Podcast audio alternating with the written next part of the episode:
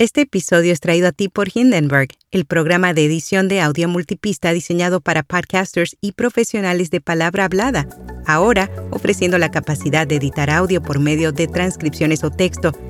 Prueba Hindenburg Pro durante 90 días sin tarjeta de crédito y recibe un 30% de descuento en una suscripción anual con nuestro código. Detalles en las notas. Notipod hoy, un resumen diario de las tendencias del podcasting. Spotify se recupera después de meses de caída en los episodios publicados. Además, revelan que el podcasting para niños presenta una gran oportunidad de crecimiento. Yo soy Araceli Rivera. Bienvenido a Notipod hoy. Según un nuevo informe publicado por LiveWire, Spotify para podcasters se utilizó en la publicación del 20,5% de todos los episodios de podcast cargados en el mes de agosto, los meses anteriores fueron negativos para la compañía de audio. En mayo de 2023, la plataforma fue responsable del 24,2% de los episodios, el mayor aumento en meses. Sin embargo, en junio, esta cifra cayó al 21,8%, seguida de otra caída en julio.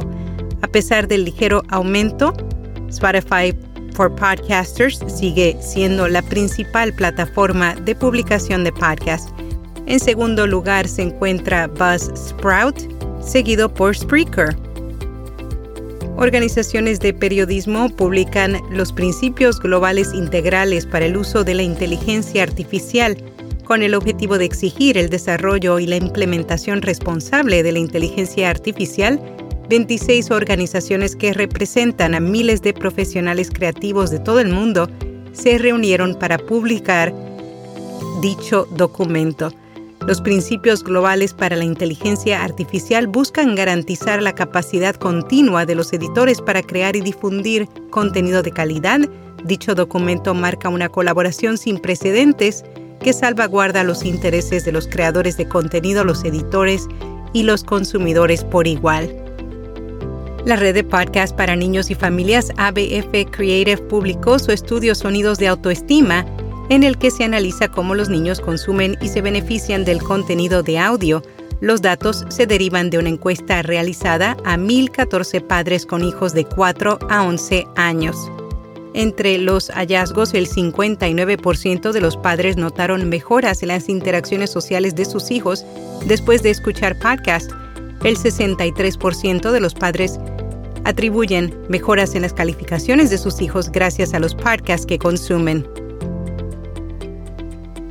ABC Audio se asocia con AdvertiseCast para aumentar la venta de anuncios de podcast.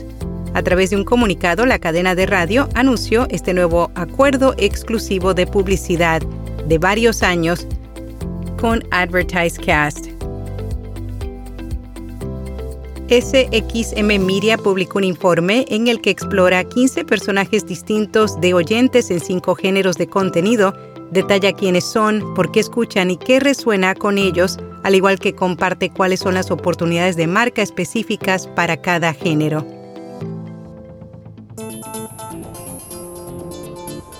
En podcast recomendado, Malditas Pelis, un programa en el que sus conductores debaten sobre los principales estrenos de cada semana del mundo de las películas. Y hasta aquí, no tipo doy. Si no te has suscrito a nuestra newsletter diaria, te invito a que lo hagas ahorita mismo siguiendo el enlace en las notas o visitándonos en viapodcast.fm. Si te quieres anunciar en este podcast o en nuestra newsletter diaria, envíanos un email a contacto arroba viapodcast.fm. Será hasta mañana.